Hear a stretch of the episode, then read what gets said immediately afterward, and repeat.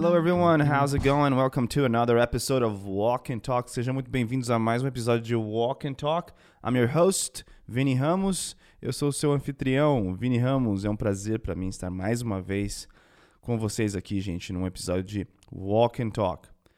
Pessoal, esse episódio é muito especial, porque juntamente com esse episódio a gente está lançando um e-book, tá? Esse e-book se trata de palavras e expressões que a gente aprendeu nas escolas de inglês, mas que nenhum nativo fala. Exatamente. Aqui no Spotify a gente tem um link para você fazer o download, tá?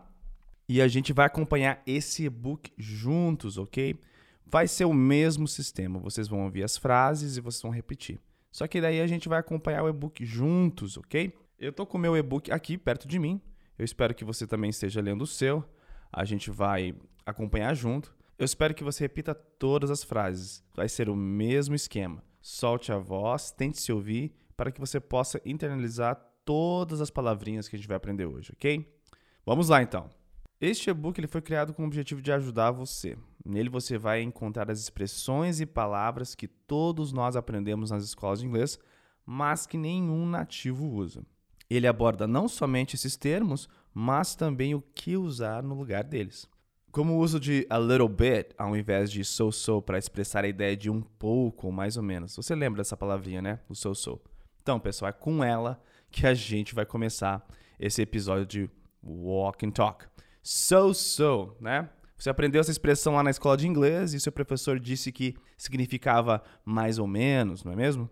Olha, isso é verdade, mas o que acontece é que nenhum nativo usa o so so. Ao invés disso, eles utilizam a expressão a little bit o que soa muito melhor. O que vai acontecer agora? Você vai ouvir a frase, você vai ouvir esse som aqui, aí você vai repetir, ok? Ah, e não esqueça de acompanhar com o PDF. É muito importante que você leia as frases para poder repeti-las de forma correta, ok?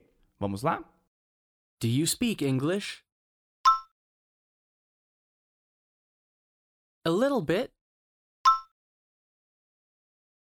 Okay, so maybe I was a little bit scared. I'm just a little bit confused with all these numbers.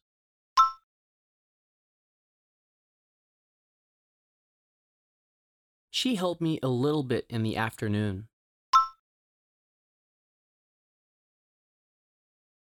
We're a little bit tired. Let's get some rest.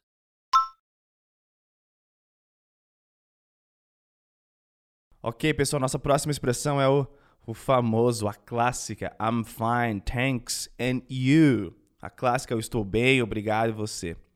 Dá até para ouvir um robozinho repetindo essa frase, não é mesmo? Aqueles que são fluentes podem até usar com certa frequência essa expressão. Mas eu quero aqui ressaltar, gente, eu quero encorajar vocês a deletar essa expressãozinha das suas vidas, tá? Acontece que o I'm fine é mais usado para situações em que, por exemplo, você caiu, né? E a pessoa pergunta se você está bem. Aí sim você diz: I'm fine, estou bem. Há muitas outras alternativas muito melhores do, do que essa para dizer que você está bem. Na verdade, nativos costumam dizer I'm great, or I'm good, or I'm doing alright, ou not bad. É muito melhor e você não vai parecer que acabou de aprender a falar inglês. Vamos ouvir? Hey, how are you? I'm great. And you?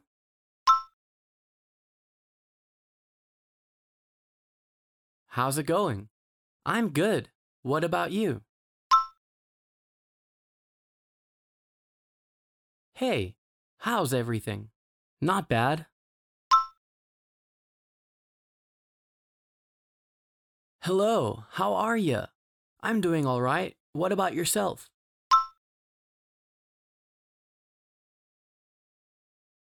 Good job. Nossa próxima expressãozinha é I have a doubt.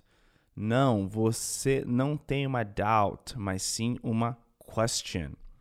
Esse é também um erro bem comum que até quem já tem um nível considerável de inglês acaba cometendo. Lembre-se, sempre que quiser dizer eu tenho uma dúvida, diga I have a question. O doubt ele é mais usado para expressar quando você duvida de algo, como por exemplo, I doubt she will come. Eu duvido que ela venha, ok? Vamos ouvir exemplos com questions e com doubt. Do you have any questions? I have a question. Raise your hand if you have any questions. Let me know if you have any questions. Can I ask a question? Very good. Próximo exemplo é I'm nervous. Nervous. Pessoal, nervous não significa nervoso no sentido de estar irritado ou bravo. Para dizer que está chateado ou irritado, use a palavra upset. E nervous somente para expressar quando você estiver ansioso, pois é exatamente o que essa palavra significa. Vamos ouvir? He was upset that his son had not come back. I was too upset to have a conversation. Don't get so upset about it. I get very nervous before a test.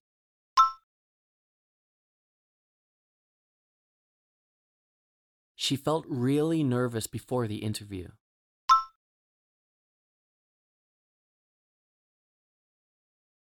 Do you get nervous during exams?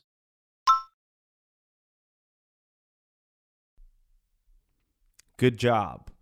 Próxima palavra, na verdade são duas palavras, mother and father. Sim, duas palavrinhas que provavelmente você deve usar muito. Porém, os gringos não usam isso porque mother e father são muito formais e não soam legal. Então, use o mom e o dad, pois ficam muito mais naturais e certeiras, ok? Vamos ouvir e repetir. Your mom showed me your baby pictures. Mom, can I go over to Lisa's house?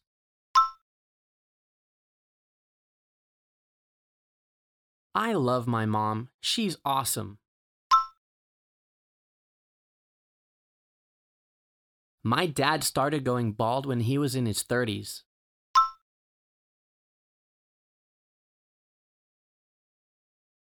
My dad spent $500 on a new coat.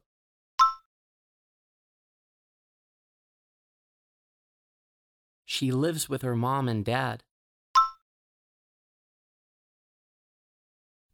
Awesome. Próxima palavrinha é o congratulations. Aposto que você já usou essa palavrinha para dizer parabéns, não é mesmo? Olha, não está errado. Porém, quando você quer dizer parabéns no sentido de feliz aniversário, você diz happy birthday e não congratulations.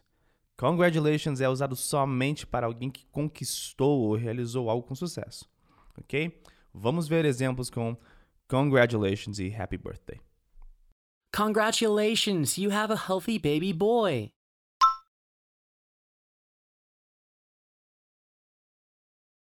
Best wishes and congratulations on your graduation.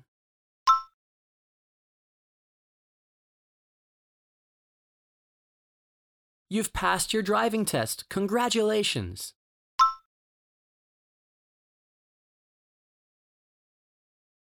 Is it your birthday today? Happy birthday!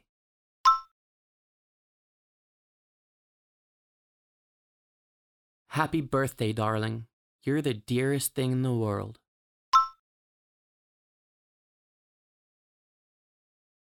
Happy birthday, my love. A thousand kisses from me to you.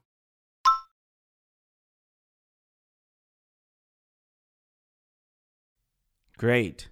Próximo exemplo é o do you understand? Pode parecer estranha essa frase estar aqui, mas o do you understand é uma estrutura bem formal e que normalmente não é usado no dia a dia. Porque do you understand é usado mais em situações muito sérias nas quais você precisa ter certeza de que a pessoa entendeu alguma regra ou diretriz, numa empresa, por exemplo. Em situações normais do dia a dia, como em perguntas retóricas, há outras opções como you know what I mean? Am I making sense? Does it make sense? Did you get it? Ou you feel me? Vamos ouvir alguns exemplos com essas expressões que eu acabei de dizer e vamos repeti-las. You've got to give her a chance. You know what I mean?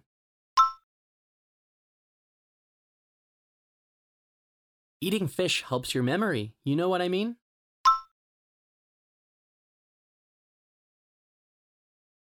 Don't go up there because if you do, things will get messy. You feel me?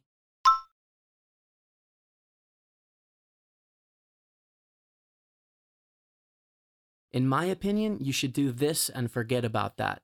Does it make sense?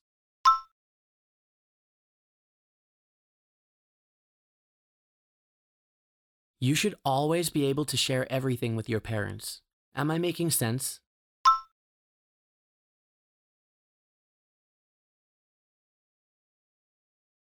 These are all the things you need to do. Did you get it?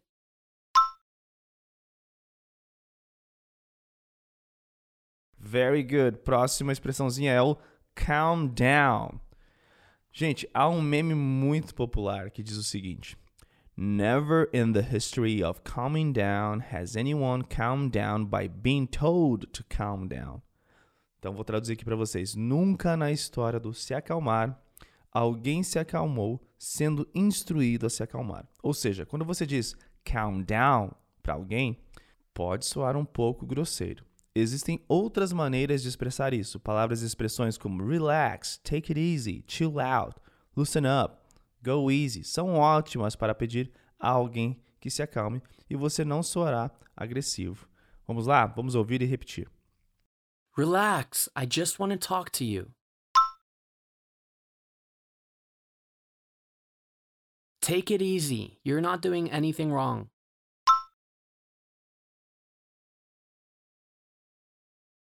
Chill out, we'll get there on time. Loosen up, don't be so nervous. Go easy, Peter. You're getting upset too easily.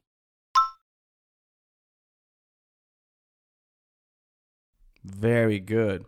Nossa próxima expressãozinha é o nosso How do you do? Aposto que você já ouviu essa expressãozinha na música do Roxette, How do you do? Não é mesmo?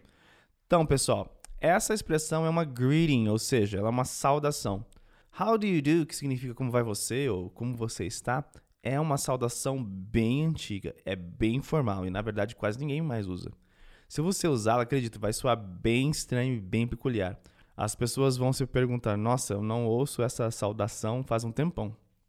Como já mencionamos anteriormente, opte por o How are you ou How are ya? How's it going or How's everything? Vai soar bem mais legal. Ok? Vamos ouvir mais exemplos com isso. Hey, how are you? I'm great. And you? How's it going? I'm good. What about you? Hey, how's everything? Not bad. Hello, how are you? I'm doing all right. What about yourself?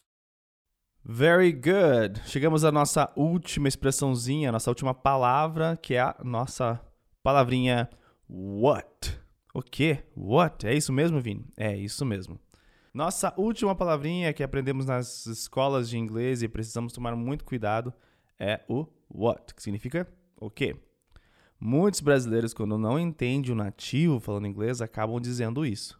Mas, gente, pode soar muito, mas muito grosseiro. Isso porque o what é usado muito quando você duvida de algo ou de alguém e pode soar rude, muito rude. Então, quando você não entender o que um nativo disser, você pode usar expressões como sorry or excuse me ou could you repeat please? Vai soar muito melhor. Então, vamos ouvir e repetir. Sorry, could you repeat that, please? Could you repeat that last sentence? Excuse me, I didn't quite get what you said. Could you repeat it, please? E aí, o que vocês acharam? Pessoal, eu tenho certeza que com essas dicas seu inglês vai dar um salto ó, gigantesco. Quero te convidar a estudar este PDF e os áudios deste episódio de Walk and Talk. A prática diária do idioma é muito importante para o seu desenvolvimento e para um resultado eficiente nos seus estudos. Pessoal, fiquem ligados nos próximos e-books que vamos disponibilizar em breve para vocês. It was really good having you guys, and I'll catch up with you guys next time. See ya.